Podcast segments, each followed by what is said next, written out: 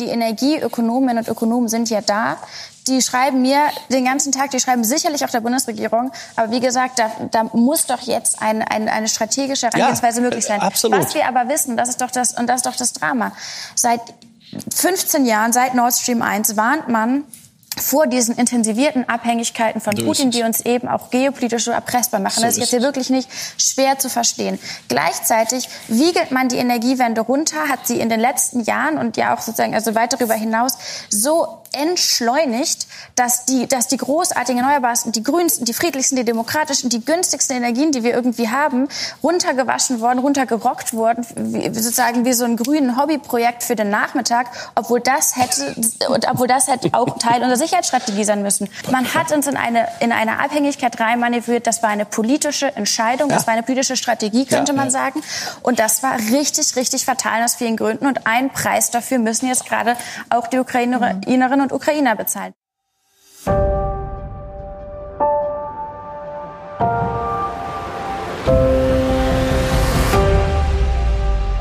Wir zeichnen diese Folge am 10. März 2022 auf. Und es ist 16 Tage her, dass die russische Armee auf Befehl von Wladimir Putin mit einer Invasion der Ukraine begonnen hat. Krieg in Europa von einer Dimension, von der wir geglaubt haben, dass sie seit dem Zweiten Weltkrieg der Vergangenheit angehört. Eine große Mehrheit aller Staaten hat den Angriffskrieg verurteilt und Russland mit Sanktionen in bisher nicht gekanntem Ausmaß belegt. Die Sanktionen führten unter anderem zu einem raschen Ende für die im letzten Jahr fertiggestellte, aber noch nicht in Betrieb genommene Erdgaspipeline Nord Stream 2, die aus der Klimabewegung heraus schon seit langem in der Kritik stand. Und trotzdem, die Gaslieferungen aus Russland nach Europa und vor allem Deutschland über Pipelines wie Nord Stream 1 gehen weiter. Die russische Seite spricht von Normalbetrieb. Obwohl die diplomatischen und wirtschaftlichen Beziehungen zu Russland gerade auf einem neuen Tiefpunkt abstürzen, dieser Normalzustand wurde bisher weder von russischer noch EU-Seite aufgekündigt. Weltweit gehen zurzeit Menschen gegen Putins Krieg auf die Straße und aus dieser Bewegung heraus mehren sich Forderungen nach einem Ende der Importe von Gas, Öl und Kohle, denn diese seien für den Petrostate Russland und das System Putin essentiell. Und ein Embargo, damit eine Sanktion, die wirklich wirkt. Doch die deutsche Politik zögert und warnt, denn an dieser Energiequelle hängen in Deutschland Industrie, Verkehr und Wohnungen. Dieses Dilemma zeigt, wie sehr Fragen der Energiewende mit Fragen von Frieden und Sicherheit verschränkt sind. Luisa Neubauer, Aktivistin der Fridays for Future, formulierte es so. Es ist ein fossiler Krieg. Und es zeichnet sich eine Frage ab. Ist unsere Abhängigkeit von fossiler Energie nicht nur eine Gefahr für das zukünftige Klima, sondern steht uns hier und jetzt dabei im Weg, wenn es darum geht, Menschenleben und demokratische Werte zu verteidigen? Sind wir in Wahrheit abhängig von autoritären Regimen, weil wir ohne ihr Öl und Gas nicht auskommen? Und wie könnten wir uns möglichst schnell von so einer Abhängigkeit lösen? Diese Fragen beschäftigen uns und wir fassen sie heute mit einem Begriff zusammen. Energieautonomie. Geprägt hat diesen Begriff Anfang der 2000er Jahre der Solarpionier und Politiker Hermann Scher, der erneuerbare Energien schon früh nicht nur als Lösung der Klimakrise, sondern auch für geopolitische Fragen befürwortet hat. Wir haben ihn schon einmal zitiert, und zwar im Intro unserer letzten Folge Solarstrom für alle. Um uns durch diesen schwierigen Themenkomplex zu navigieren, haben wir uns wie immer einen Experten eingeladen, den Energieökonom Professor Andreas Löschel. Ja, schön, dass du dir Zeit genommen hast. Herzlich willkommen, Andreas. Ja, danke schön, dass wir heute darüber reden können. Und gemeinsam mit mir führt euch heute Gerion durch die Folge. Hallo, und gerade gehört habt ihr natürlich schon meinen Mitgastgeber heute, Christoph. Hallo Christoph. Guten Morgen. Andreas, du bist Inhaber des Lehrstuhls für Umwelt- und Ressourcenökonomik und Nachhaltigkeit an der Ruhr-Universität Bochum. Und begonnen hat deine akademische Laufbahn mal mit einem VWL-Studium in Nürnberg und in Detroit auch. Danach führte dich dein Weg an bekannte Universitäten, ans MIT, an die Stanford University, nach Oxford und auch nach Peking. Ab welchem Zeitpunkt spielte für dich der Themenkomplex Klima und Nachhaltigkeit auch beruflich eine Rolle?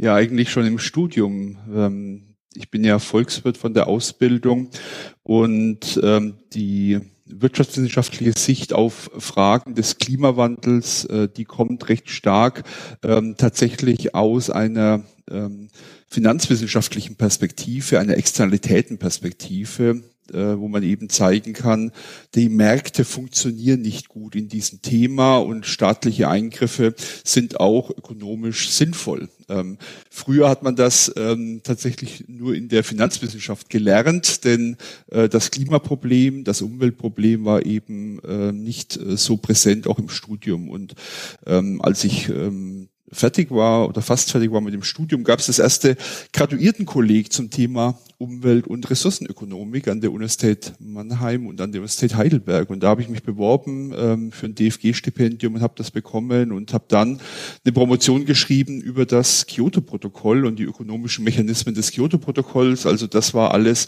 ähm, 1998, ne, damals noch, wie gesagt, eher ein Außenseiter-Thema, äh, auch in der Ökonomie, aber natürlich über die Jahre jetzt äh, mit äh, entsprechendem Gewicht.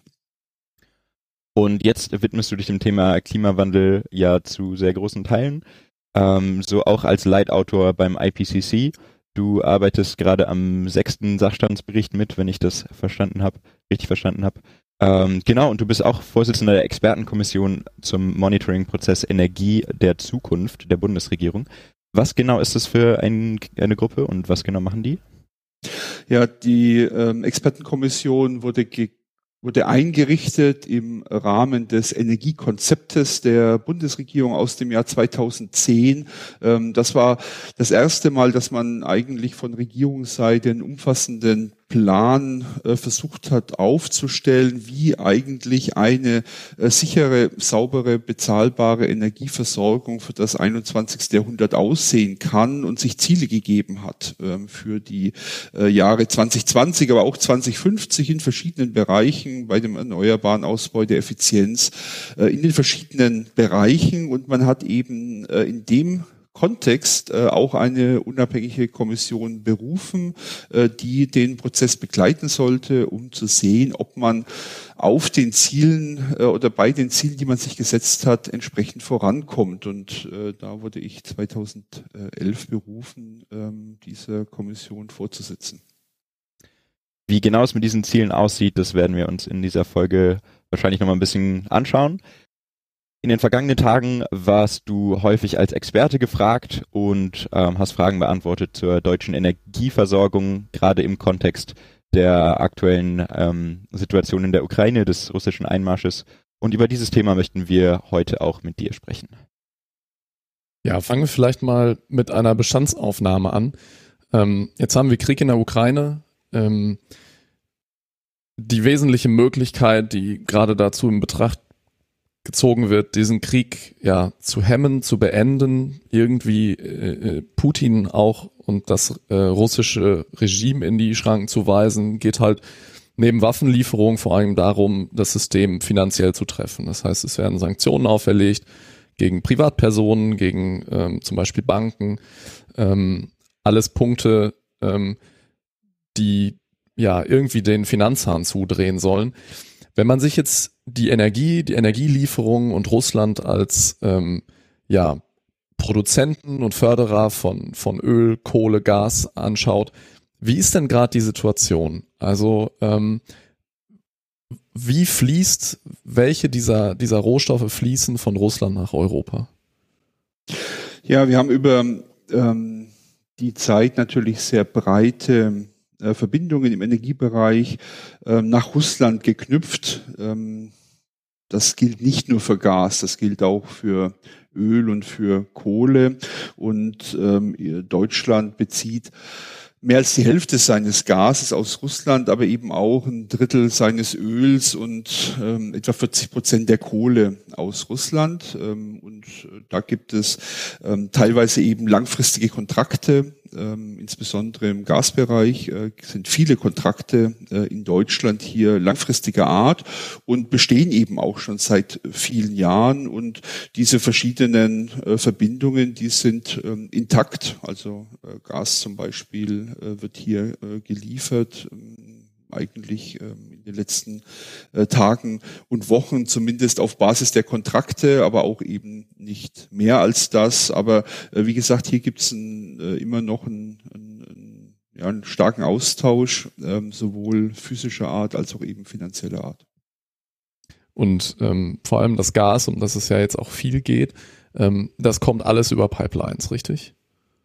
Ja, wir kriegen ein bisschen ähm, LNG-Gas aus Russland, ne, aber das spielt praktisch keine Rolle. Ähm, also Russland baut auch LNG-Kapazitäten auf, also Flüssiggaskapazitäten und wie gesagt, auch ein bisschen was kriegen wir in Europa, ähm, Flüssiggas, aber der 90 Prozent der Gaslieferungen ist, ist Pipeline-Gas, das natürlich auch viel günstiger ist als Flüssiggas und das eben über dieses Pipeline-Netz, das über ähm, äh, viele äh, Jahrzehnte besteht, äh, geliefert wird. Jetzt gibt's ja neben Nord Stream 2 auch noch Nord Stream 1. Ähm, ist das so die Hauptpipeline, die da gerade genutzt wird? Ja, also ähm, es war ja so, dass ähm, diese Situation schon seit längerem eigentlich schwierig ist. Also wir ähm, haben bemerkt, äh, dass schon ja vor einem Jahr eigentlich begonnen wurde, ähm, Gaslieferungen über andere Pipelines herunterzufahren und dann eben auch tatsächlich ganz einzustellen. Also sowohl eben ähm, über die Pipelines, die durch die Ukraine gehen, als auch durch die Pipelines, die Pol durch Polen gehen, äh, kam eben immer weniger Gas bis gar kein Gas mehr und ähm, tatsächlich war eigentlich Nord Stream 1 die Pipeline, die unverändert stark geliefert hat ähm, und jetzt auch noch macht. In letzter Zeit, wie gesagt, sind andere Pipelines auch wieder bedient worden, aber ähm, Nord Stream 1 war eigentlich der, der Hauptaustausch, der wo eben dann diese langfristigen Lieferverträge zwischen Deutschland äh, und äh, Russland bedient wurden. Okay. Und ist Deutschland da in einer sehr besonderen Situation in der EU und wie sieht es mit den anderen Mitgliedstaaten aus? Ja, also Deutschland ist schon eine besondere Situation, aber es gibt durchaus andere Staaten, die auch sehr stark abhängig sind äh, vom Gas, zum Beispiel äh, Italien. Aber natürlich die, ein Großteil der ähm, des russischen Gases, der kommt erstmal äh, natürlich dann über die osteuropäischen Länder ähm, nach Deutschland äh, und äh, andere Länder sind eben auch dann nicht so stark ähm, auf Gas angewiesen äh, etwa im Bereich der Wärme, oder haben eben andere ähm, Bezugsquellen. Ne? Die äh, haben dann natürlich auch ein Problem mit den hohen Gaspreisen, ja, aber ähm, haben dann äh, vielleicht nochmal andere Zugänge, Beispiel äh, Spanien mit, mit vielen Flüssiggasterminals. Mhm. Okay. Ähm, jetzt gab es, äh, ich glaube, gestern oder vorgestern einen offenen Brief von einem ja sehr bunt durchmischten ähm, gesellschaftlichen ähm, Bündnis, nenne ich es mal, ähm, wo halt auch nochmal diese Forderung formuliert wurde, ähm, wir, wir treffen eine politische Entscheidung, wir blockieren da ähm, ja sämtliche Importe von äh, Gas, Öl und Kohle. Ähm, was würde da passieren, wenn wir das jetzt tun? Was sind da die, die unmittelbaren Folgen und Kosten? Ähm, da gab es ja jetzt auch auf, aus, aus Politikseite ähm, ja Aussagen von zum Beispiel unserer Außenministerin. Ähm, sie hat gesagt, Zitat, dann gehen hier die Lichter aus. Ähm, Herr Söder sagte, es wird kalt und teuer. Was würde denn, denn tatsächlich passieren, wenn wir jetzt morgen kein, keine Importe mehr hätten aus Russland? Ja, ich glaube, wie du richtig sagst, ähm, erstmal, das ist eine politische Entscheidung. Das heißt, eine Abwägung äh, vieler Punkte unter großen Unsicherheiten. Und diese Unsicherheiten, die bestehen natürlich auch, ähm, wenn wir jetzt die verschiedenen Optionen durchschauen, was könnte denn eigentlich sein? Und das muss man, muss man, glaube ich, immer äh, vorweg sagen. Äh, die Unsicherheiten sind sehr, sehr groß. Ne? Das gilt auch für alle Studien, die gerade gemacht werden. Wir haben ja auch eine Studie veröffentlicht äh, in dieser Woche mit einem Konsortium von Makroökonomen, äh, wo wir uns anschauen, was würde denn äh, eigentlich passieren für die Wirtschaft, äh, wenn wir auf 30 ähm, Prozent Gas verzichten würden, also eben das, sagen wir, das russische Gas ähm, unter Berücksichtigung verschiedener angebotsseitiger Optionen nicht mehr bekommen würden. Und äh, sind da ähm, zum Ergebnis gekommen, dass das äh, große ähm, Verwerfungen bei den energieintensiven Unternehmen nach sich ziehen würde, aber äh, gesamtwirtschaftlich äh, die, die Auswirkungen ja, so ungefähr bei ähm, drei ähm, Prozent des ähm, BIPs wären, also ein, äh, hier ein, ein Schlag, wie man das auch ähm, erkennt augenblicklich ähm, aus der Corona-Diskussion, ne, dass äh, eben schon umfangreiche äh, Probleme auf uns zukommen würden, aber ähm, äh, eben die äh, recht fokussiert sind. Und jetzt ist ähm, da eben die Frage, ähm, hat man da wirklich alles erfasst? Ne? Also wie sind tatsächlich die verschiedenen Lieferverflechtungen äh, im Einzelnen? Das ist sehr, sehr schwierig einschätzbar ne? mit so einem makroökonomischen Modell tatsächlich.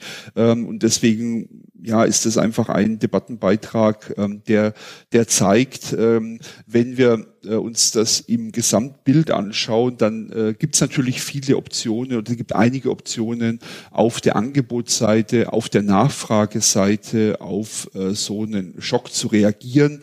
Und äh, es gibt natürlich auch noch Vorlaufzeit. Und ähm, jetzt ähm, ist eben die Frage, äh, wie können wir äh, zum Beispiel Gas substituieren na, also zum Beispiel eben durch Flüssiggas, äh, durch anderes Pipeline-Gas na, aus äh, Norwegen, vielleicht auch aus den niederländischen Feldern in Groningen äh, oder äh, auch durch Nordafrika. Äh, wo gibt's ähm, vielleicht noch Flüssiggas, dass man sich sichern kann, weil es eben flexibel vielleicht auch äh, kontrahierbar ist, zum Beispiel aus den USA.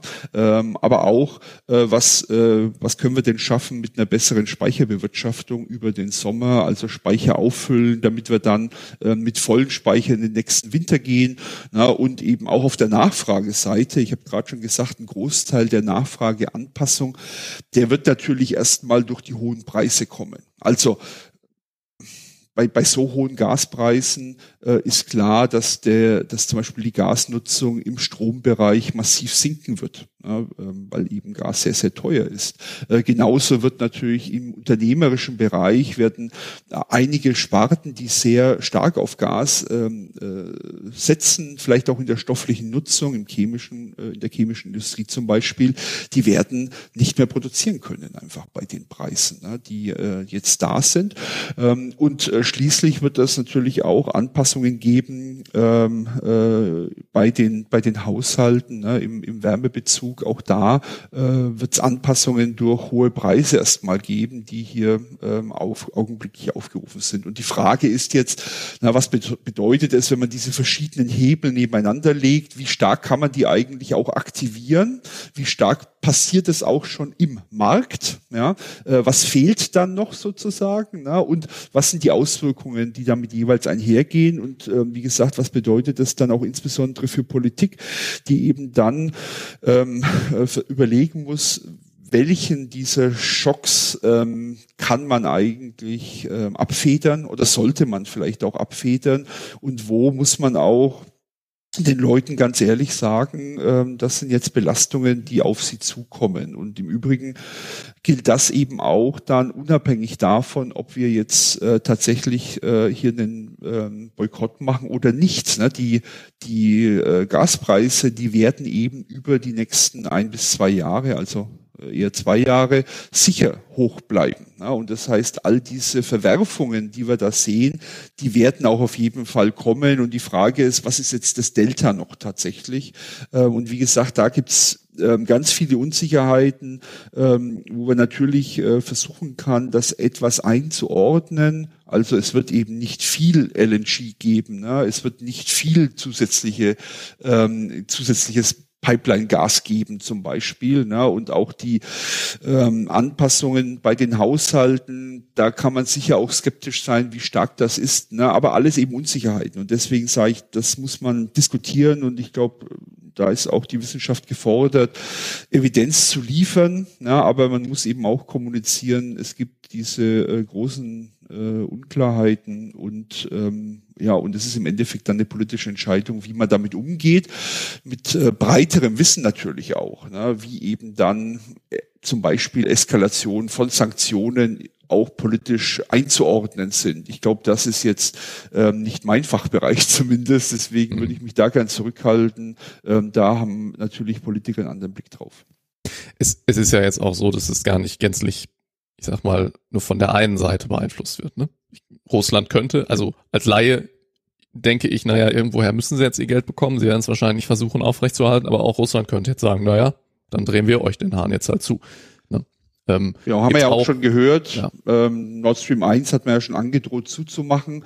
Und deswegen ist eigentlich, muss unsere Strategie muss jetzt so sein, wir müssen die nächsten neun Monate oder ja, acht Monate, sieben Monate ne, äh, so verbringen, als ob wir kein Gas aus Russland bekommen würden. Ne? Und ja. äh, als ob wir eben auch äh, bei äh, Kohle und äh, Öl, da glaube ich, ist es weniger schwierig, eben äh, nicht mehr auf die russischen Lieferungen bauen können. Also Politik muss eigentlich den Fall jetzt annehmen und muss all diese verschiedenen Hebel ne, versuchen zu aktivieren oder Unternehmen und Haushalte unterstützen dabei, sich entsprechend an anzupassen. Zumal wir nicht in einer Situation sind, wo wir jetzt sagen, naja, ähm, wenn, wenn Putin und Russland sich jetzt aus der Ukraine zurückziehen sollten und alles sagen, ach nee, wir haben uns vertan, wollten wir gar nicht, ja, wir werden ja nicht wieder in, ein, in den Zustand äh, von zuvor zurückfallen, wo man auch sagen muss, ähm, so, so ganz überraschend ist das nun ja auch alles nicht passiert. Ne? Also, dass Russland diesen, diese offene Konfrontation in diesen offenen Krieg geht, da waren vielleicht äh, auch, auch ExpertInnen von überrascht. Das kann ich nicht beurteilen. Aber dass ähm, die Art der äh, ja, die Art des Regimes, das in Russland über die letzten Jahre aufgebaut wurde, ähm, aus meiner Sicht ist es, ist es nicht, macht, ja, etabliert es sich damit nicht zu einem verlässlichen Partner, auch was halt so Energiesicherheit angeht. Ne? Das heißt, auch, ja, ja. egal was jetzt kurzfristig passiert, wir müssen da, denke ich, ähm, umbauen. So. Ja, also ich sag mal, ähm, wie gesagt, ich beobachte das jetzt ja schon seit mehreren Monaten und am Anfang habe ich noch gesagt, mh, schwer zu sagen, ja, was eigentlich der Treiber ist, denn ähm, wir kamen ja aus einer Situation heraus, wo die Nachfrage ähm, massiv angesprungen ist, ne, also post-Covid, ähm, also eben Engpässe auch tatsächlich da waren, wo man aus einem schweren Winter herauskam, ne, also die Gasspeicher waren ja nicht nur bei uns leer, die waren auch in Russland leer, ne, ähm, und äh, wir wussten auch, dass ähm, es etliche Verwerfungen auch gab in der russischen Stahl, äh, in der russischen Gasproduktion. Ähm, und äh, deswegen am Anfang war es so, dass man da durchaus noch ja auch unschlüssig war. Ne? Ist das jetzt einfach der Situation geschuldet, ne? tatsächlich Knappheiten, die bestehen, ähm, oder vielleicht auch ökonomisches Kalkül. Ne? Also äh, ich sag mal, bei den Preisen, die wir dann schon gesehen haben, ähm, äh, als ähm, äh, hier marktentscheidender ähm, äh, Akteur, äh, zu sagen, ich halte noch etwas Produktion zurück ne? und halte die Preise hoch, ähm, das ist ja durchaus auch rational. Ne? Die ähm, Gewinne, die sind ja ähm, massiv nach oben gegangen tatsächlich. Äh, äh, durch diese Kombination von etwas weniger Lieferung, Russland hat ja dann weniger geliefert, eben ab dem Sommer und eben äh, gleichzeitig hohen Preisen. Aber dieses ähm, diese Unklarheit aus meiner Sicht hat sich aufgelöst, ähm, eigentlich über den Winter. Als klar war, wir laufen sozusagen in reale Schwierigkeiten hinein. Also ähm, über den Winter hin äh, haben wir gesehen, ähm, ähm, wir, wir haben weniger Gaslieferungen, äh, wir haben Schwierigkeiten, andere Quellen zu erschließen. Unsere Speicher leeren sich. Ja, und äh, trotzdem äh, hat, ähm, hat Russland zum Beispiel eben keine neuen Kontrakte geschlossen für Gas ne, und hat im Endeffekt stur äh, nur noch langfristige Verträge beliefert und hat eben in der Situation nicht mit mehr Gas ausgeholfen. Und das hat sich so hingezogen und ich hatte noch ein Interview eigentlich zwei Tage vor der Invasion und habe gesagt, also unabhängig davon, wie es in der Ukraine weitergeht. Die Geschichte, dass wir aus ähm, äh, Russland äh, in beliebiger Menge günstiges Gas bekommen, die ist auserzählt. Ne? Ähm, denn die äh, Verwerfungen über diesen Winter, ja, man muss sich ja vor Augen halten, äh, wenn, wenn der Winter, dieser Winter hier, über den wir jetzt gerade, äh, in dem wir gerade stecken, äh, wenn der kälter geworden wäre, ja, wenn wir es nicht geschafft hätten, äh, so viel LNG zu bekommen in kurzer Frist, wir haben ja unsere Flüssiggaslieferungen verdoppelt, ne, äh, dann wären wir jetzt in diesem Winter schon in einer Versorgungskrise gewesen, tatsächlich in Europa. Ne? Und äh, wir sind da glücklich rausgekommen. Ne? Aber es hat eben gezeigt, äh, für mich gezeigt, ähm, dieses Vertrauen, diese Idee, das wäre ein verlässlicher Partner, über, die wir ja über, äh, über viele, viele Jahre so gehört haben, die war eigentlich, äh, wie gesagt, schon vor der Invasion aus meiner Sicht äh, Vergangenheit.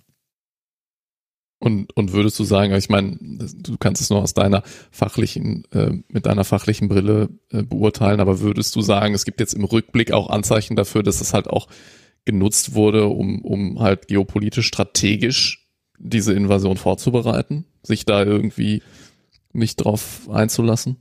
Ja, also wie gesagt, in, äh, nach hinten schauend ne, ähm, wird es wird es wird die Geschichte natürlich eine andere. Ich habe gesagt, na, als wir dort drin ja. gesteckt sind und darüber gesprochen im Sommer, da waren eigentlich beide Möglichkeiten noch da. Und natürlich war diese politische Schiene immer schon im Hintergrund. Aber ich habe das damals so gelesen, dass das Druck ist, äh, um Nord Stream 2 tatsächlich ja. in Betrieb zu ja. bekommen. Ne? Das war eigentlich meine Leseart.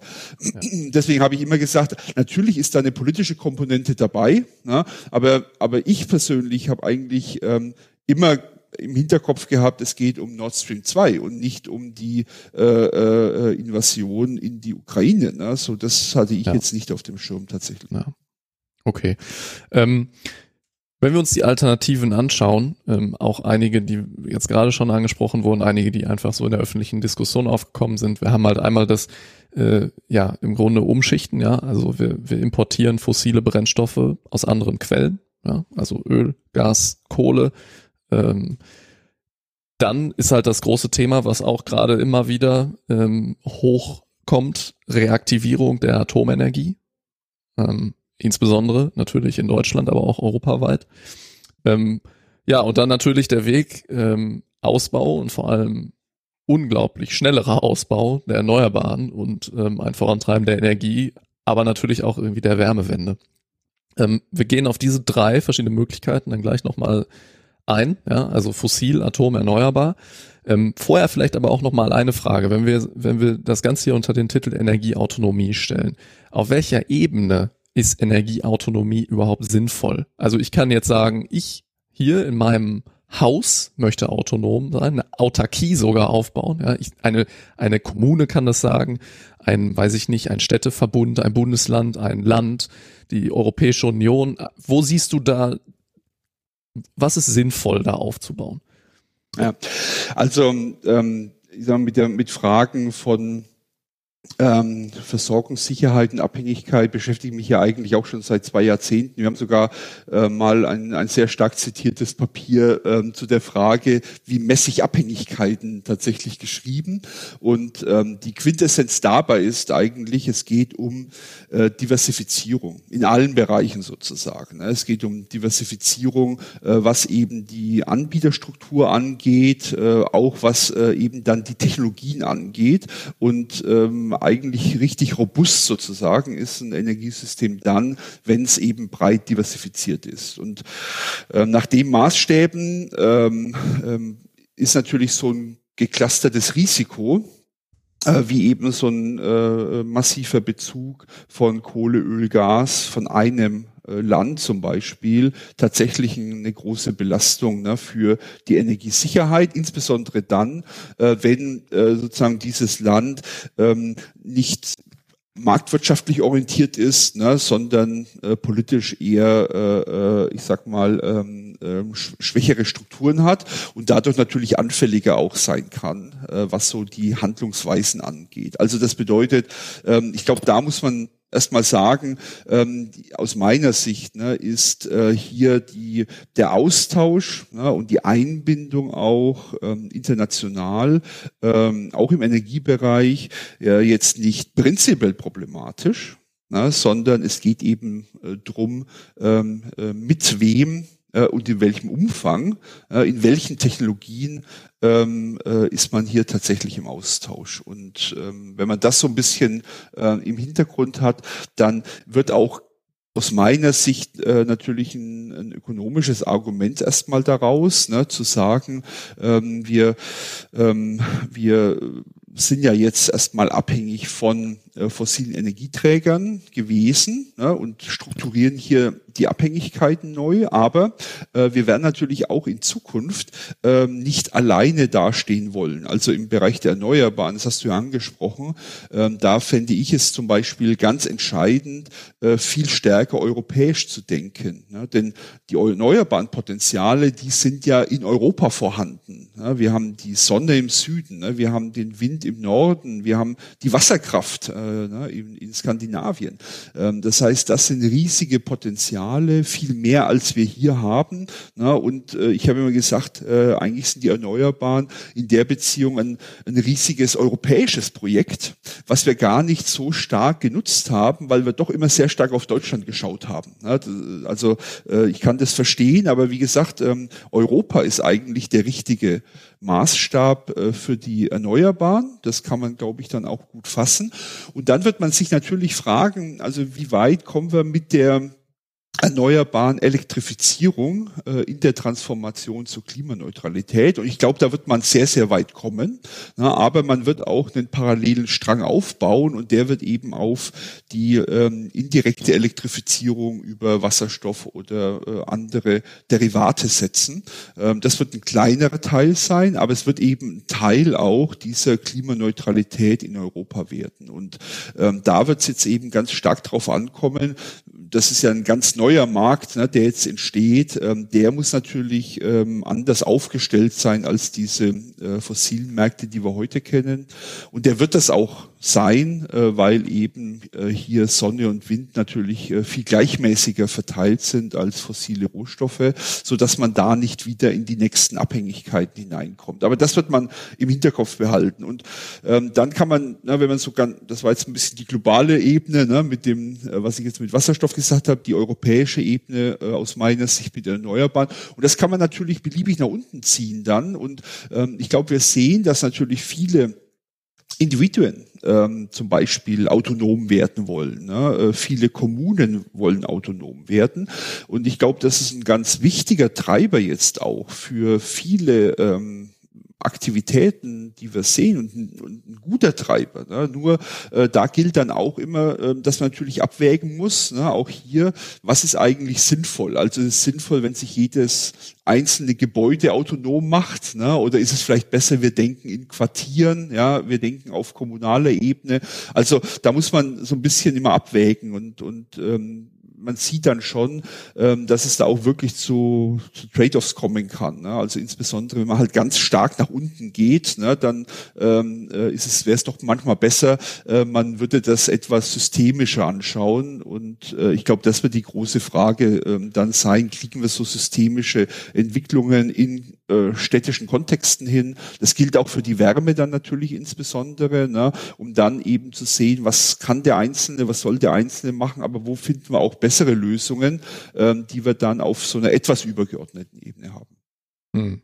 Okay. Es macht ja auch, macht ja auch einen Unterschied, ne, ob ich jetzt irgendwie bestimmte Industrien vor Ort habe oder ähm, ich, ich würde ja Potenzial auch liegen lassen, ne, wenn ich sage, ich beschränke mich hier auf meine Kommune und aber irgendwie die, die, die Fernwärmeleitung von nebenan, die nehme ich nicht. Ne? Also, ja, deswegen ähm, muss schon immer systemisch gedacht werden. Ich glaube, das ist das Zentrale. Man, man schneidet sich oft bestimmte Dinge raus, ne, so und ähm, aber das ist eine der Einsichten natürlich auch im, im Monitoring, die wir haben. Wir müssen immer systemisch denken, das Ganze sehen, ne, und eben jetzt nicht nur einen bestimmten Bereich, ein bestimmtes Segment, eine bestimmte Ebene äh, sozusagen nehmen und dann auf der optimieren, sondern es muss eben im System passen. Hm. Hast du eine Idee, warum das bisher, also ich meine politisch betrachtet, ja, es ist eine, es ist gerade mit den, mit der hohen Abhängigkeit von Russland, es ist eine Risikoabwägung. Ähm, es ist eine ökonomische Abwägung, so wie du das ja auch gerade beschrieben hast. Warum wurde es gefühlt ignoriert? Oder ist die Abhängigkeit da in den letzten Jahren runtergegangen? Ich hatte eher das Gefühl, die wurde eher noch intensiviert. Ne? Ja, ich habe ja am Anfang gesagt, Ökonomen kommen gern aus Externalitäten denkend. Und ähm, die Umweltexternalität, die Klimaexternalität, die kennen wir äh, in der Diskussion. Ähm, die Energiesicherheitsexternalität, ja, die ähm, haben wir noch nie so richtig besprochen. In den Papieren haben wir das gemacht. Das ist eine Externalität ne, im Endeffekt. Ne. Das heißt, ähm, äh, wir haben hier, wir setzen uns hier ähm, etwas einem äh, Effekt aus, ähm, den äh, wir so äh, ähm, äh, tatsächlich ähm, äh, dann auch nicht mehr beeinflussen können und wo wir eben getroffen werden. Äh, und ähm, äh, wir müssen dann eben überlegen, wie möchte man äh, damit umgehen? In der Vergangenheit haben wir das einfach überhaupt nicht betrachtet, ne, das, äh, oder zu wenig ja. betrachtet, dass ja. es dies gibt. Und jetzt sehen wir den Preis, denn wie gesagt, ähm, es gibt eben hier auch dann einen Preis, der sozusagen im Markt nicht eingerechnet wird, ne, wie eben auch bei Umwelt oder Klima.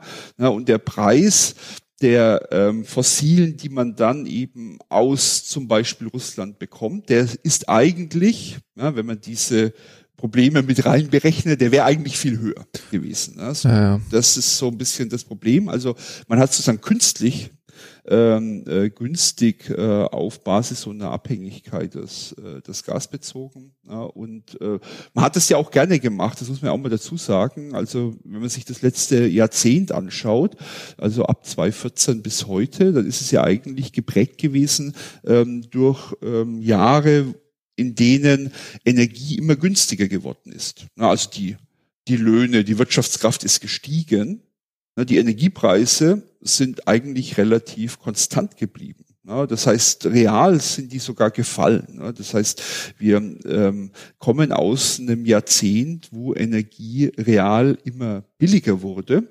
Und man hat das gerne genommen. Ja, äh, war natürlich auch, äh, äh, ja, ist, ist ja, ist ja ein, äh, ein Teil dann auch der, der Geschichte des letzten Jahrzehnts gewesen, äh, das ja ein sehr erfolgreiches auch ökonomisch war, ähm, aber eben auch ähm, ähm, getrieben durch günstige Energie. Und man hat gesehen, was passiert, wenn man da dran drehen möchte. Also, ich meine, wir haben uns äh, oder ich habe mich seit äh, zwei Jahrzehnten dafür ausgesprochen, fossile Energien teuer zu machen.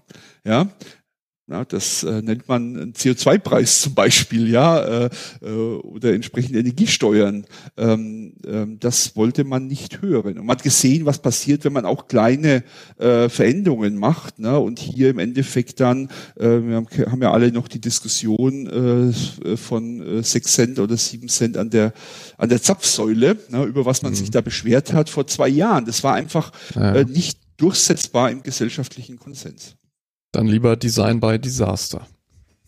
Ja, und jetzt kommt es natürlich ganz massiv, ne? Also anstatt ja. eben äh, sozusagen systematisch die äh, die fossilen Energieträger schon vor zwei Jahrzehnten teuer zu machen, mit einer Perspektive auch, dass diese immer teurer werden für die Zukunft, die natürlich, das natürlich dann eine, eine Guidance gibt, ne, auch für Investoren, die eben, wenn sie sich überlegen, äh, in welche äh, Wärmesysteme möchte ich denn gehen, ne, ähm, die eben äh, nicht davon fehlgeleitet werden, dass sie sehen, ja, der Heizölpreis bleibt ja eigentlich äh, äh recht konstant äh, oder der Gaspreis bleibt recht konstant und wenn es dann mal äh, ein Problem gibt, ne, dann diskutieren wir gleich, ähm, äh, wie, wie können wir eigentlich diesen Anstieg der, ähm, der fossilen Kosten in irgendeiner Weise politisch absenken. Das ist natürlich das komplett falsche Signal und das ist so ein bisschen die Geschichte, aus der wir kommen. Ne? Und ich will da auch gar nicht jetzt die Politik an Pranger stellen, ne? sondern ich meine, das sind ja, äh, ich sag mal, das sind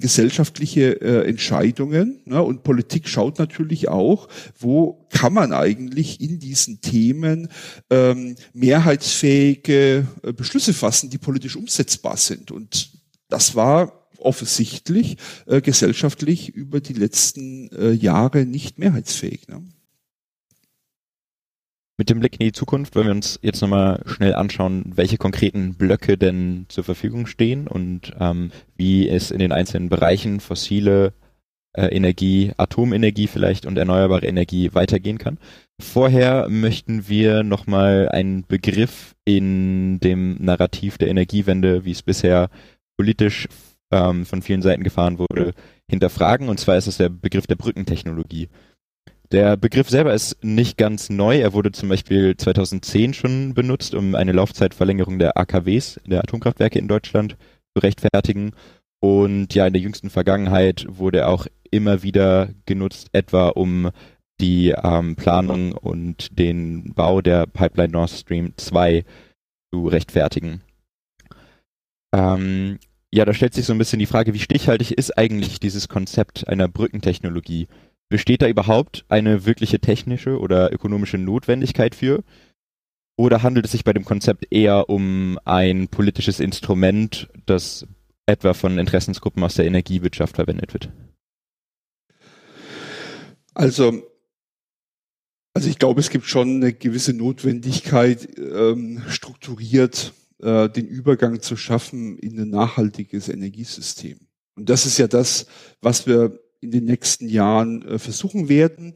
Und äh, es ist ja auch klar, dass auf die Nutzung von äh, fossilen Energieträgern einfach ein Ablaufdatum jetzt gemacht wurde, nämlich 2045. Und das heißt, ja, wenn immer wir sprechen über äh, die Nutzung, dann ist klar, wir reden nur noch über die nächsten zwei Dekaden na, und eben über nicht mehr.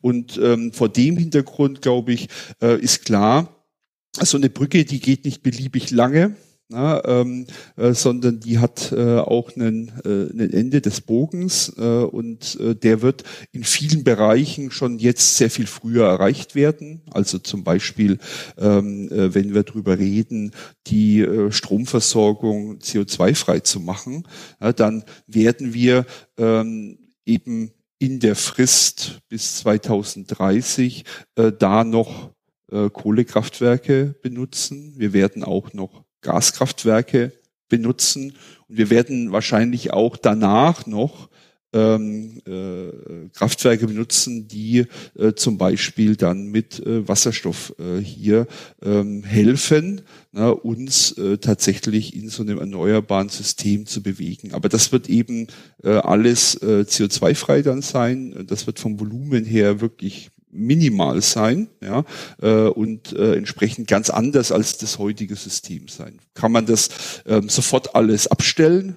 Ja, nee, kann man nicht. Ne? Also das bedeutet, ähm, wir haben den Kohleausstieg ja, und äh, ich glaube, den Kohleausstieg kann man schneller hinbekommen, ähm, als wir das augenblicklich im Gesetzesblatt haben. Ja, das ist ja die Diskussion jetzt, wie kann man das vielleicht schon 2030 bewerkstelligen. Ähm, da würde ich äh, immer noch dran festhalten wollen. Aber natürlich in der kurzen Frist wird es einige Verwerfungen geben. Ja, denn in der kurzen Frist wird man äh, wahrscheinlich ähm, auf diese hohen Gaspreise äh, reagieren müssen, indem man zum Beispiel etwas mehr ähm, die äh, Kohle noch nutzt. Also das bedeutet, einige der Kraftwerke, die jetzt eigentlich den Markt verlassen würden, äh, nochmal mit äh, nutzt, zumindest in der Reserve. Ähm, und es wird in der Beziehung wahrscheinlich auch bedeuten, ähm, dass man ähm, ähm, äh, da mehr Emissionen aus der Kohle sieht. Ja, das das wird so sein.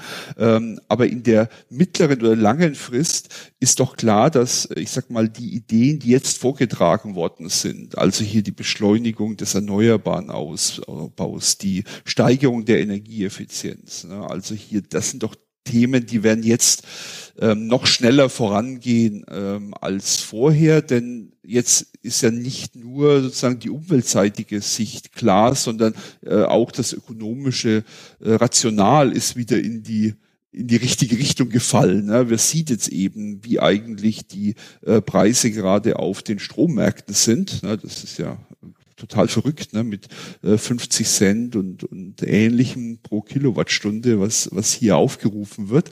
Ähm, und wo ja klar ist, also jede erneuerbare Investition, die äh, ist ähm, in solchen Kontexten ökonomisch auch sehr, sehr sinnvoll. Ja, und das heißt, jetzt geht es dann eher darum, all die anderen Dinge wegzunehmen, äh, die jetzt noch behindern, regulatorische Verfahren, Flächenverfügbarkeiten, all das äh, sofort wegzunehmen, um dann diesen Hebel äh, auch nutzen zu können. Und der wird dann uns helfen, aber er wird uns eben jetzt nicht helfen für den nächsten Winter und auch nicht für den übernächsten. Und dafür müssen wir schon auch äh, Vorkehrungen treffen. Hm. Dann schauen wir uns doch mal ähm, unsere zwei Brückentechnologien, fossile und Atomkraft gerade an. Ähm, wie ist jetzt, ähm, also zu, zu fossilen Energien hattest du ja auch schon einiges gesagt. Wir wissen jetzt, was wir für, in was für einem Abhängigkeitsverhältnis wir hier stehen, ähm, wie viel wir dadurch Importe gerade überhaupt aufbauen müssen. Wie ist da der Unterschied zwischen den verschiedenen Energieträgern? Ja, also ähm, Gas, Öl und, und, und Kohle. Ja. Wenn wir da jetzt anfangen wollen zu substituieren, wie, wie machen wir das? Ja, also ähm, man muss sagen, die Märkte für Gas und Kohle und Öl sind sehr unterschiedliche Märkte. wir haben das ja am Anfang besprochen. Gas ist ja klassischerweise äh, Pipeline-Geschäft gewesen. also durch äh, Pipelines wird äh, Gas transportiert. Und erst eigentlich in der letzten Dekade kam Flüssiggas ähm, tatsächlich auf. Und durch das Flüssiggas wird dieser Markt jetzt internationaler. ich kann jetzt eben ähm, tatsächlich Gas auch mit Schiffen ähm, transportieren, aber das ist sehr teuer, braucht wieder Infrastruktur und ist deswegen auch nur im begrenzten Maße möglich.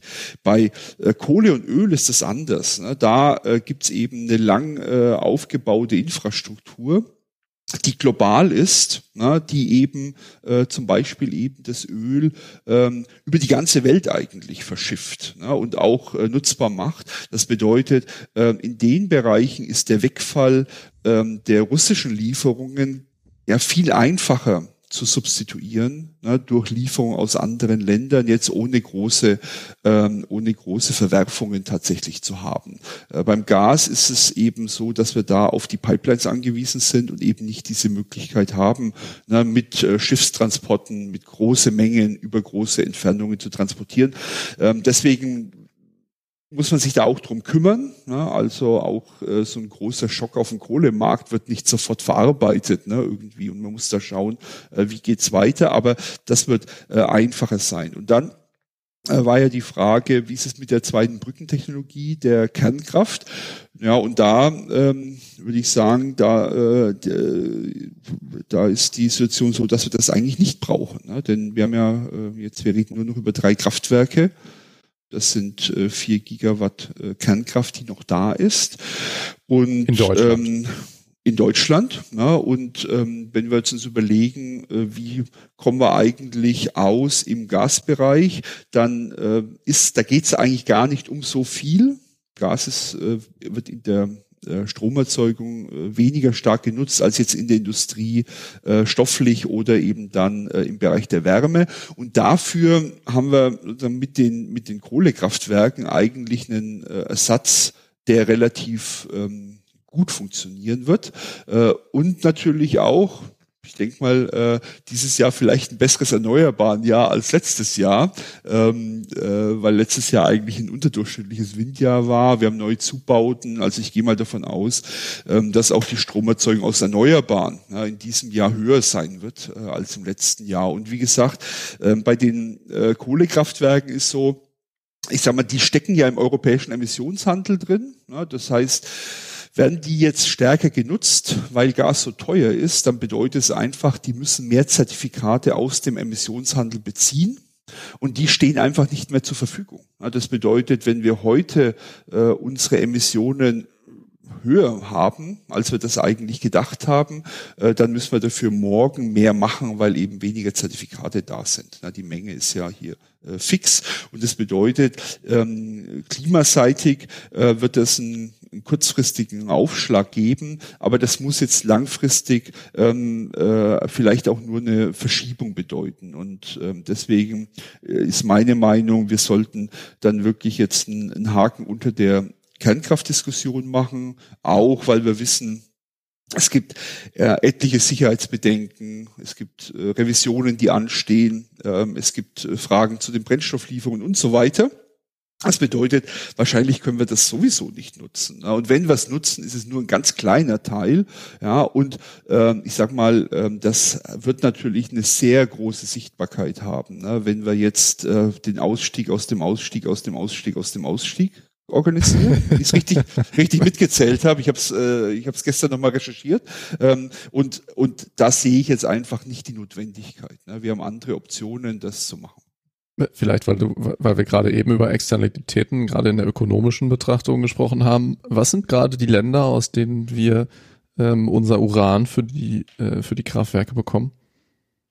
Ja, das äh, ist auch äh, verteilt so ein bisschen. Also wir haben natürlich äh, hier äh, klassischerweise auch wieder äh, Russland, äh, Australien und so weiter. Aber äh, ich habe gelernt, dass die äh, tatsächlichen äh, Brennelemente, die werden sehr genau gefertigt sozusagen für das jeweilige Kraftwerk. Die sind also sozusagen tailor-made ne, irgendwie. Also da geht es jetzt auch nicht drum, dass man jetzt irgendwo anders äh, äh, hier entsprechend äh, äh, die äh, Brennstäbe herbekommen kann, sondern die müssen tatsächlich speziell ähm, äh, gefertigt werden, neu gefertigt werden dann auch für die äh, Kraftwerke.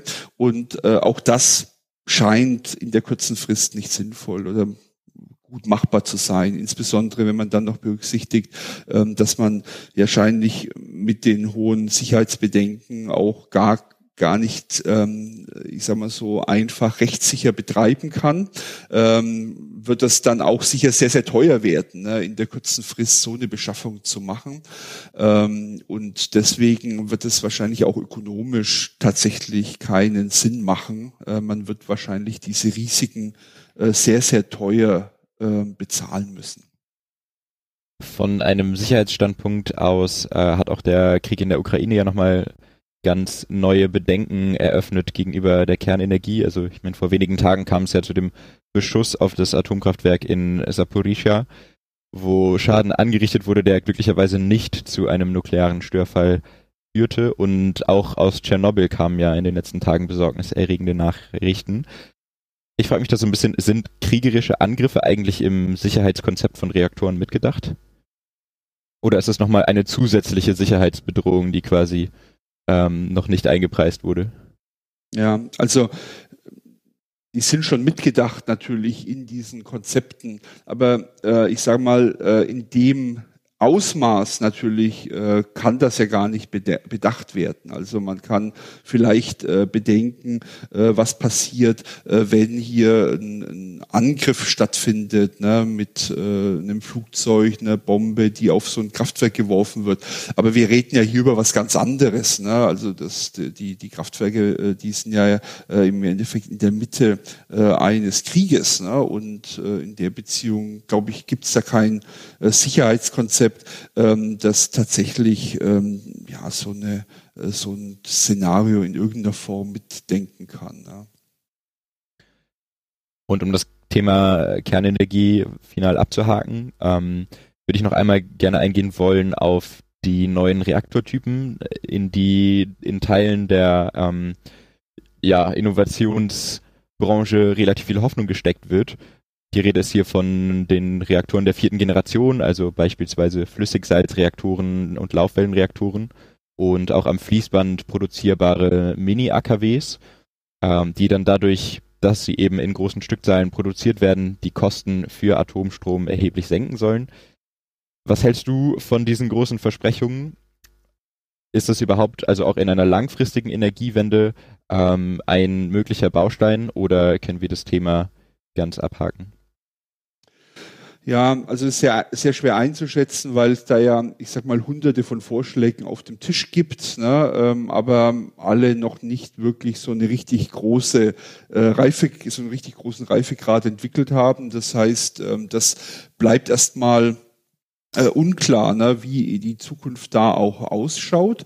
Ähm, und es ist natürlich nicht ausgeschlossen, dass ähm, all diese Vorteile, die jetzt propagiert werden, ähm, sich da auch ähm, realisieren lassen könnten. Ja, ähm, ähm, also was jetzt die ökonomische Perspektive angeht, was die Sicherheitsperspektive angeht, wo wir gerade drüber gesprochen haben, äh, und was auch so ein bisschen die Passgenauigkeit in die Industriesysteme angeht. Aber wir wissen es eben nicht, ne, glaube ich. Und ähm, das äh, werden wir erst in den 2030er äh, Jahren wissen äh, und auch nur dann, wenn tatsächlich äh, hier die Bereitschaft besteht, äh, sehr, sehr viel Geld in die Hand zu nehmen, äh, diese Technologien auch wirklich zur Marktreife äh, zu entwickeln. Und das sehe ich augenblicklich nicht, ähm, denn wir kommen ja ähm, aus einer Situation heraus, wo eigentlich die Technologie, die wir gerade haben, all die Probleme aufweist, die wir eben nicht möchten. Ne? Also eben äh, ähm, äh, lange äh, Bauzeiten, äh, hohe Kosten, ja, äh, Unsicherheiten auch, die damit verbunden sind, äh, Unklarheit ähm, natürlich auch bei Endlagern und so weiter. Was bedeutet, ähm, jetzt hier viel Geld in eine Technologie zu geben, die jetzt alles ganz anders macht sozusagen als das, was man auf dem Boden sieht. Ähm, das äh, scheint mir jetzt ähm, äh, nicht besonders realistisch. Und wir sehen das ja auch bei allen ähm, Prognosen, die da sind ne, ähm, und die nach vorne schauen, die sich die Energiesysteme anschauen, da hat die ähm, Atomkraft, hat, die hat einen Kern auch im Stromsystem, aber der ist eben sehr, sehr klein. Ne, und äh, wird eigentlich dann insbesondere gemacht in Ländern, ähm, die äh, an äh, diesem äh, atomaren äh, komplex auch Interessen haben. Ne? Das äh, ist eben dann äh, Großbritannien, die USA, Frankreich, China, Indien. Ja, ähm, also da, da geht es natürlich jetzt nicht nur um die Stromversorgung, ne? sondern es geht allgemein äh, um nukleares Know-how äh, und äh, nicht anders kann man es auch erklären, wenn man sich die Verträge anschaut, die ja abgeschlossen wurden mit sehr sehr langen Laufzeiten und sehr hohen Kosten. Das macht ich sag mal, energieökonomisch alles keinen Sinn, ja, äh, was da ähm, äh, an Verträgen geschlossen wurden, wo klar ist, also über, ich sag mal, 40 Jahre mehr als 10 Cent pro Kilowattstunde. Also ähm, das ähm, kann nur ein schlechtes Geschäft sein, jetzt mal ganz unabhängig von den ganzen Risiken, damit, die damit verbunden sind, na, weil wir natürlich äh, in den Zeitperspektiven, wenn wir uns anschauen, äh, wie, wie das Lernen in den Erneuerbaren stattfindet, na, wie das Lernen in den Speichern stattfindet, ist ja klar, dass wir solche ähm, Kosten in der Zukunft nicht sehen werden. Ja, das ist ja eine gute Überleitung. Kommen wir mal zu den Erneuerbaren. Ähm, du hast gesagt, ökonomisch spricht im Grunde schon alles dafür. Ja, also ähm, jetzt mindestens auf mittelfristiger Perspektive, ähm, was ja auch für Investitionen, die da getätigt werden, die Perspektive ist, die wir uns angucken müssen. Ne? Also auch, auch eine private PV-Anlage amortisiert sich nicht nach zwei Jahren, sondern da guckt man auch irgendwie auf, weiß ich nicht, 10, 15 Jahre. Ähm, das heißt, diese mittelfristige Perspektive ist es eh die, die interessant ist. Ähm, gehen wir aber mal in die Situation heute. Jetzt haben wir hier einen, einen, einen sehr akuten Krieg und Konflikt und daraus abgeleitet den Bedarf, ähm, auch bei Erneuerbaren zu schauen, was ist jetzt kurzfristig möglich. Ähm, was siehst du da? Was sind Sachen, die sich jetzt gerade in Deutschland, in Europa sehr kurzfristig umsetzen ließen? Also, ähm, ich glaube, sehr kurzfristig wird es einfach schwierig, ja, denn ähm, es wird einfach Zeit brauchen, äh, bis man äh, tatsächlich das äh, Rad in Schwung bekommt. Ähm, und wir werden jetzt im Osterpaket der Bundesregierung sicher den Versuch sehen, alle Hindernisse, die dem Ausbau entgegenstehen könnten, umfassend zu beseitigen. Wir haben das ja schon gehört bei den Ankündigungen ähm, äh, und mir scheint da eben ähm, eigentlich alles richtig auch benannt zu sein. Ähm, da geht's ja dann äh, um den äh, Vorrang der Erneuerbaren äh, als ähm, öffentliches Interesse. Äh, da geht es dann um die Frage der verfügbaren Flächen. Da geht es um die Frage der Genehmigungsprozesse, wie lange die eigentlich dauern und wie anfällig die auch sind ähm, für Klagen. Also ähm, da geht es auch um, um äh, Fragen von Mieterstrom und Ähnlichem. Wie kann man das eigentlich einfacher und besser zugänglich machen? Und all das, das wird jetzt natürlich ähm, äh, hoffentlich in diesem äh, Osterpaket dann auch geklärt. Und dann ähm, gibt es einfach einen ganz anderen Rahmen hier äh, auch äh, für den erneuerbaren Ausbau. Und dann hoffe ich, dass man ähm, auch tatsächlich diese Zielsetzung, die man sich gesetzt hat und die eben aus meiner Sicht jetzt einfach sehr, sehr ambitioniert sind. Man muss sich das ja mal vorstellen, wenn wir von, wenn wir auf 200 Gigawatt PV kommen wollen, na, dann äh, bedeutet das eben, man äh, hat Ausbauzahlen, die es eigentlich noch nie gab in der äh, deutschen Geschichte. Äh, und da gibt es dann ganz viele ähm, Engpässe. Ich habe jetzt über ein paar geschrieben äh, oder gesprochen, die ähm, jetzt äh, so regulatorisch sind. Äh, wie gesagt, ökonomisch aus meiner Sicht sind viele jetzt gerade weggegangen, das ist gut, aber es gibt natürlich auch ganz praktische Dinge. Also haben wir überhaupt äh, die Fachkräfte, die dann ähm, zum Beispiel diese ähm, äh, Installationen äh, machen können dem Ausmaß, wie man das vielleicht brauchen könnte. Das gilt ja nicht nur äh, dann für die ähm, äh, PV-Anlagen äh, auf dem Dach oder in der Fläche, sondern äh, dann auch äh, eben, wenn es darum geht, ähm, äh, hier ähm, äh, entsprechend in der Wärme, ne, das wird ja auch ein wichtiger, wichtiger Punkt sein, ähm, zu schauen, wie geht man da in Wärmepumpen oder ähnliches. Na, also äh, das sind nochmal Dinge, die wirklich auch nicht ganz klar sind, wo ich denke, da äh, wird es tatsächlich auch nochmal Probleme geben äh, in der Umsetzung, selbst wenn man eben äh, regulatorisch einiges dann vielleicht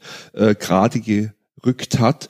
Die Geschwindigkeit ist einfach eine ganz große. Und all diese Dinge, die brauchen eine gewisse Zeit, ne, um äh, hochzufahren, ähm, selbst wenn man äh, alles andere geebnet hat. Also das wird, wird man jetzt schauen müssen, wie schnell geht es. Ne. In jedem Fall, äh, glaube ich, ist es jetzt ganz wichtig, ähm, äh, zu ähm, aufzuklären, die Leute zu informieren, ihnen zu sagen, was auf sie zukommt. Ähm, auch, ähm, also ich sag mal, ähm, wer sich heute eine Gasheizung einbaut, ne, der ist offensichtlich schlecht beraten. Ne, ähm, oder er hat wirklich sehr gute Gründe, die müssten wir aber dann nochmal hinterfragen.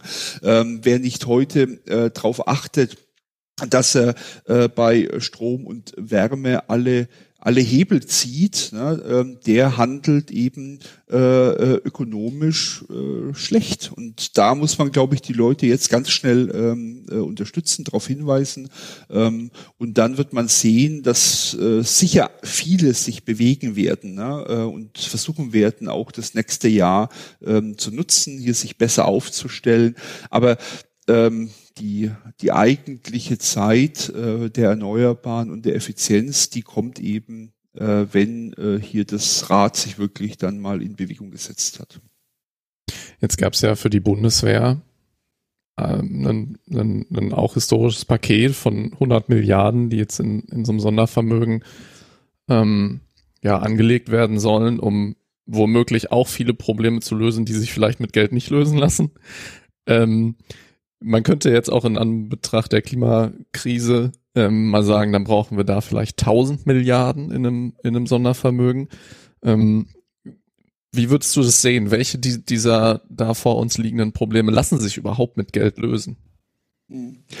Also wir haben jetzt ja gerade bei den Erneuerbaren besprochen, dass es eigentlich nicht am Geld liegt. Ne? Das ähm, ist eben hier aus meiner Sicht jetzt gar nicht so der Punkt. Das sind eben andere Dinge und äh, mehr Geld hilft da auch nicht. Ne? Und ähm, ich glaube, äh, allgemein wird es darum gehen, ähm, auch wirklich die richtigen Rahmenbedingungen zu schaffen für äh, private Investitionen. Äh, in den Bereich. Äh, und die, äh, da muss eben klar sein, ähm, es gibt eine mittel- und langfristige Perspektive, dass es eben sich lohnt, entsprechend zu investieren. Und ähm, das haben wir jetzt natürlich mit der aktuellen Krise in der kurzen Frist. Aber es muss klar sein, dass ähm, diese Situation sich nicht mehr verändern wird. Na, und dass wir im Endeffekt auch, wenn die Krise vorbei ist, die fossilen teuer machen. Und das macht mir große Sorgen tatsächlich, äh, weil wir in vielen Bereichen gerade sehen,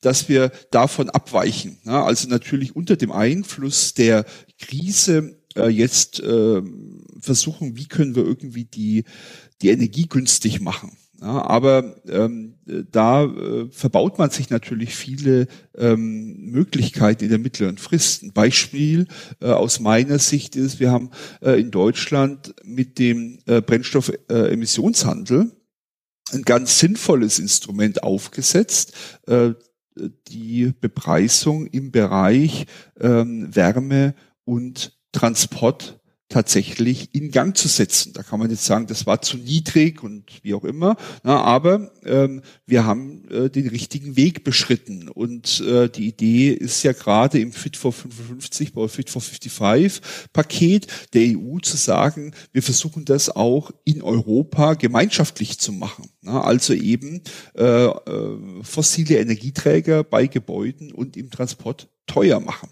Ja, ähm, dass diese Idee ist aus meiner Sicht praktisch tot. Ja, ähm, also es gibt dafür keine Unterstützung mehr. Das Problem ist aber, äh, das wäre ja sowieso erst 2026 gekommen, also erst in vier Jahren. Ja, und äh, gegeben den Vorlaufzeiten bedeutet es einfach, ähm, in vier Jahren äh, werden wir da äh, dann eben keine Bepreisung von Fossilen in vielen Ländern in Europa erleben. Ja, und eben diese Perspektive, Fossile bleiben teuer, ja, die wird eben sich nicht einlösen. Und das macht mir eigentlich sehr viel Sorge. Ähm, das heißt, da gibt es einfach die Gefahr, dass die Rahmenbedingungen nicht mehr stimmen. Und wenn die nicht stimmen, da kann der Staat äh, sehr, sehr viel Geld dagegen geben.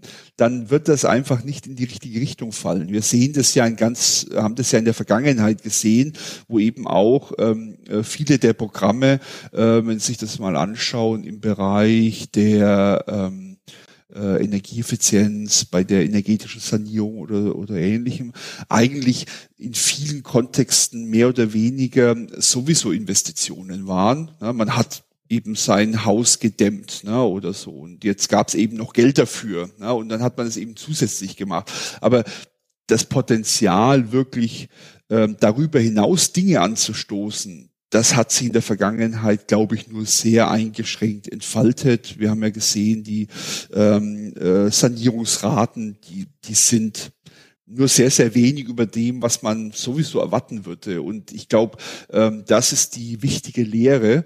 Ähm, da helfen auch keine Programme dann dagegen irgendwie, ne, wenn das, das marktliche Rational nicht dafür spricht. Und deswegen ähm, also nicht nur jetzt ähm, äh, die kurze Frist im Auge haben, sondern eben langfristig einlocken, dass Fossile teuer werden. Okay, also man könnte Geld zum Beispiel gerade benutzen, um, sagen wir mal, für Geringverdiener ähm, irgendwie so das Ganze sozial zu gestalten und die ähm, jetzt nicht überproportional bluten zu lassen, weil de facto ist es so. Ich glaube, in niedrigen Einkommensklassen ähm, sind halt die, die Kosten ähm, für, für Energie einfach überproportional hoch, ne? So, das, das wäre, denke ich, wichtig. Ähm, ja, aber langfristig sagst du, das muss teuer bleiben und das ist der echte Preis und das ist ja sogar so gesehen weiterhin nur der echte Preis bezogen auf, ähm, auf zum Beispiel Externalitäten wie, wie äh, Klima. Ähm, ein, eine äh, eine äh, Geopolitikabgabe, die irgendwelche anderen Risiken mit einpreist, die ist ja, ja immer noch nicht drauf. Ne? So. Okay. Ja, wir haben also in dem Papier, was wir gemacht haben, haben wir auch mal vorgeschlagen, dass man dafür auch eine Abgabe machen könnte. Ne? Man kann natürlich das auch äh, nochmal äh, bepreisen ne? mit einer ähm, Energieabgabe sozusagen. Aber äh, nee, das ist ja jetzt einfach ähm, äh, äh, tatsächlich ein ganz wichtiger Punkt, wenn ähm, Energie teuer ist. Wir hören das ja gerade, die, die Vorschläge, äh, wir sollen jetzt ähm, in irgendeiner Form dafür sorgen, dass der Sprit wieder günstig wird. Ne? Ähm, und da haben wir, ein, haben wir einfach ein grundsätzliches Problem, äh, denn diese hohen Preise, die kommen jetzt ja ähm, aus realen Knappheiten heraus. Ne? Also äh, es ist einfach so, dass äh, fossile Energieträger gerade knapp sind ne? in der Situation, in der wir uns befinden. Und wenn wir in solchen Knappheiten sind, dann hat der Preis natürlich eine wichtige Funktion, äh, der reduziert nämlich die Nachfrage ja, und äh, bringt so Angebot und Nachfrage wieder zusammen. Das bedeutet, äh, wenn wir jetzt ähm, Politiken implementieren, die die Nachfrage eher äh, steigern, ja, als sie herunterzunehmen, ja, dann ähm, kann das nicht klappen, ne, weil wir eben die Beschränkung auf der Angebotsseite haben. Das bedeutet, wenn wir Preise ähm, subventionieren zum Beispiel, na, ähm, dann laufen, dann läuft diese äh, höhere Nachfrage einfach in begrenztes Angebot rein und das Einzige, was passieren wird, ist, die Preise werden noch weiter ansteigen irgendwo. Ne? Und im Endeffekt landet das Geld dann ähm, ja von unserer Kasse ja in die Kasse der äh, Ressourcenexporteure. Ja, und äh, die können sich dann freuen, ne, weil eben ähm, gegeben diesen Knappheiten alles noch teurer wird. Oder ähm, äh, was jetzt, was wir jetzt auch manchmal hören, wir machen irgendwelche Beschränkungen nach oben. Ne? Wir kappen den Gaspreis oder sowas. Ne? Und das ist auch schlecht, ne, weil äh, wir oder den den Strompreis, ne, oder wie auch immer, das ist auch schlecht, ne, weil diese Kraftwerke an der Grenze die werden dann ja nicht mehr vergütet. Ja, äh, wenn wir das kappen. Das heißt, die, die, die machen jetzt ja keine Profite na, an der Grenze, sondern die kaufen einfach Öl, äh, Kohle, Gas ein ja, äh, und verstromen das. Und dann kommen diese Kosten heraus, ne, die diese äh, im Endeffekt an der Börse versuchen äh, oder diese an der Börse anbieten. Kappen wir das, sind die einfach aus dem Geschäft draußen. Was ist die Erfolge davon? Es gibt einfach nicht genug Strom, ja. Und das bedeutet, ne, wenn wir äh, so mit mit mit solchen äh, Grenzen arbeiten, mit Kappung von Preisen, wenn wir also den Markt aushebeln, dann generieren wir einfach noch eine schlimmere Situation, ne, weil wir dann eben, also in dem letzten Fall, einfach nicht genug Strom haben da müssen wir eben rationieren irgendwie, ne? weil die Nachfrage trifft eben auf ein knappes Angebot und da müssen wir uns überlegen, wie äh, rationieren wir den Strom oder wer bekommt das Gas ja, äh, äh für die Zukunft, ja, äh, oder wir überweisen Geld ähm, äh, zu den Ressourcenbesitzern. Also das bedeutet, ähm, man muss sich da ganz arg hüten davor, ähm, ich sag mal, einfache Antworten zu finden, sondern ich glaube, man muss einfach das jetzt wahrscheinlich erstmal durchhalten. Man muss die äh, armen Haushalte schützen, man muss überlegen auf der Unternehmensseite, äh, wo ähm, äh, wird, werden Strukturen zerstört, die wir danach nicht mehr aufbauen können, die wir aber äh, langfristig möchten. Äh, und da ganz ähm, wichtig, das dann äh, abfedern äh, aber ansonsten ähm, brauchen wir jetzt die Signale, ne, dass äh, auch jeder vielleicht mal überlegt, äh, das Auto nicht zu nutzen, wenn es geht, ne, äh, oder eben ähm, äh, entsprechend in anderer Weise diese Nachfrage etwas zu drosseln, ne, ähm, um eben mit der aktuellen Situation auch umzugehen. Das ist sehr schmerzhaft, ähm, äh, aber ich sehe jetzt da in der kurzen Frist auch keine andere Option. Zu den Subventionen vielleicht nochmal eine Nachfrage. Und zwar gibt es ja auch den Fall, den du bereits beschrieben hast am Anfang, dass es große Industriezweige gibt, die jetzt durch die steigenden Gaspreise in große Not geraten. Also vor allen Dingen ähm, energieintensive und vor allen Dingen wärmebenötigende Industriezweige, so die Stahlindustrie oder ähm, auch die Zementindustrie. Wäre es denn in diesem Fall sinnvoll, Subventionen zu nutzen, um Alternativen zu Gas wirtschaftlich zu machen, also beispielsweise die Förderung von Wasserstoff in der Industrie?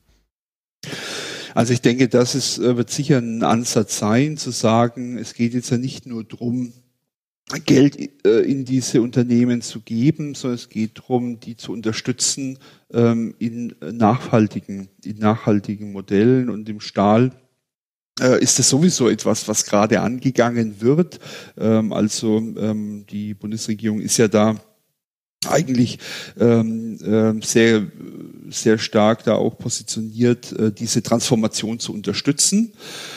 Äh, weg von Kohle na, äh, hin dann ähm, zu ähm, äh, Wasserstoff- und Direktreduktion, also hier grüne Wasserstoff dann zu haben, äh, um auch diese Unternehmen dann weiter ähm, äh, hier zu haben. Ich glaube, das ist ein, ein wichtiger Baustein. Äh, da ähm, wird man, glaube ich, auch sicher draufschauen. Ich glaube, das ist auch sinnvoll, denn äh, wir äh, wollen ja äh, die Unternehmen hier in Deutschland äh, auch haben. Wir wollen sie aber eben äh, haben, äh, so dass sie in diese ähm, äh, Perspektive der Klimaneutralität passen. Und das ist ja auch die Sicht der Industrie, also wenn man sich anschaut, was ähm, die, was die Szenarien auch des BDI und anderes sind. Ne? Ich meine, die äh, überlegen jetzt eben, wie kann eben so eine Transformation auch für die Unternehmen ausschauen. Und das ist der große Hebel. Also 2030 ist wahrscheinlich nicht mehr die Stromerzeugung der größte Emittent, sondern die Industrie. Und da wird man jetzt einfach ranschauen äh, müssen. Äh, da wird es auch viel, da wird auch viel Geld fließen müssen. Äh, Christoph, du hast es ja vorhin gesagt. Ne? Ähm, also da, man, man diese Mittel, die wird man auch einsetzen müssen, dann um die passende Infrastruktur zum Beispiel zu schaffen. Ja, also wenn es eben jetzt darum geht, ähm, dass äh, diese Unternehmen äh, stärker perspektivisch auf Wasserstoff setzen können, dann brauchen die natürlich auch eine entsprechende Infrastruktur. Dann braucht sie Elektrolyseure und so weiter und so fort. Ne? Es braucht Ladeinfrastruktur und so. Also dafür wird man richtig Geld brauchen ähm, und das wird man auch benutzen, um dann äh, die die Rahmenbedingungen so zu setzen, dass überhaupt so eine Transformation möglich ist. Und äh, ich glaube, dass der, der, der wichtige Punkt von gerade war ja zu sagen, nee, wir machen, wir machen diese Unterstützung immer mit Blick auf äh, nachhaltige Geschäftsmodelle, ne, äh, die sich, die eben auch dann tragen. Äh, wir sollten eben nicht Dinge äh, dann jetzt subventionieren, die eigentlich äh, keine Perspektive dann auch tatsächlich in Deutschland haben. Gut, wir haben uns jetzt drei mögliche Bausteine für die, den Umgang mit der Situation in der Ukraine angeschaut. Und klar ist geworden für mich in diesem Gespräch, es wird sich einiges ändern und es wird sich auch einiges ändern müssen. Um das Ganze nochmal zusammenzubringen, die Veränderungen, die wir jetzt in den kommenden Monaten und Jahren sehen werden, und vor allen Dingen auch die Veränderungen, die jetzt angestoßen wurden durch den Krieg in der Ukraine, sind die Teil einer nachhaltigen Energiewende? Sind die die nötigen Bausteine, die wir so dringend brauchen, um das 1,5 oder das 2 Grad Ziel zu erreichen? Also ich glaube, wir sind jetzt gerade wirklich im Krisenmodus ne, irgendwie und versuchen jetzt tatsächlich einfach über den nächsten Winter zu kommen. Ähm, und ähm, ich bin ich bin eigentlich ähm, optimistisch, dass die Bundesregierung, auch wie sie jetzt zusammengesetzt ist, ne, mit ähm, einem, einem grünen Wirtschafts- und Klimaminister, äh, diese längerfristige Perspektive eben im Blick hat. Denn äh, klar ist, man, man wird immer jetzt Abwägungen treffen müssen. Was machen wir jetzt ganz kurzfristig, aber was bedeutet das auch in der langen Frist? Ich habe gesagt, ähm, zum Beispiel im Bereich der Kohle sehe ich eben da kein Problem. Ne? Da äh, eben kurzfristige Anpassung, ähm, die schwächt nicht sozusagen die langfristige ähm, Perspektive. Ähm, ich denke übrigens auch, das gilt auch bei der Frage der Flüssiggasterminals. Ist ja auch ein, eine Frage, ne, wo man eigentlich fossile ähm, Infrastruktur einloggt ähm, in, in das System. Äh, und deswegen wird das ja auch sehr kritisch diskutiert. Ähm, aber auch da glaube ich, äh, dass man jetzt nochmal äh, anders berücksichtigen muss, welche Optionen bietet das eigentlich für die Zukunft? Und es wird auch klar sein, dass diese Terminals gar nicht genutzt werden, ne? also nicht oft genutzt werden, weil das Flüssiggas ist ja riesig teuer im Endeffekt. Ne? Ähm, das, äh, da wird es ganz viele Alternativen geben, aber es schafft eben eine Option für die Zukunft äh, und muss eben nicht äh, klimaschädlich in der Form sein, wird wahrscheinlich auch tatsächlich wenig genutzt werden, aber sichert uns eben dann auch etwas ab gegen solche Schocks, die wir jetzt gerade sehen. Also da wird man jetzt eben einfach äh, diese Diskussion führen müssen, ne? also äh, und eben nichts einlocken, was langfristig schlecht ist, ja, ähm, sondern eben immer abwägen. Aber ich glaube, das ist auf dem Schirm. Reißen wir vielleicht noch kurz die, äh, also die soziale Perspektive an was kommt da auf uns zu ähm, und wird die Krise dann jetzt da zu Verwerfungen führen, die unschöne Auswirkungen auch in Deutschland haben? Ja. Also ich glaube, das wird ein ganz großes Problem werden und zwar ganz unabhängig davon, wie jetzt die diese Ukraine-Krise sich weiterentwickelt. Ähm, diese Preise, die die werden ja jetzt einfach weitergegeben, äh, Schritt für Schritt auch an die äh, Haushalte. Äh, die Unternehmen sehen das natürlich viel unmittelbarer. Ähm, aber auch äh, bei den Haushalten wird das kommen äh, und ich glaube, wir werden hier äh, tatsächlich ganz, ganz ganz grob viele ähm, äh, negative Überraschungen erleben, ne, äh, wenn wir hier die äh, Rechnungen aufmachen Ende des Jahres. Ähm, und äh, das ähm, gilt es im, im Endeffekt etwas zu antizipieren. Das heißt, äh, man, ich glaube, wir sollten jetzt wirklich ähm, äh, richtige Kampagnen starten, den Leuten das zu erklären, was gerade auf sie zurollt. Das sehen viele ja noch gar nicht schriftlich, ne, weil wir ja unsere äh, Abrechnungen üblicherweise danach bekommen.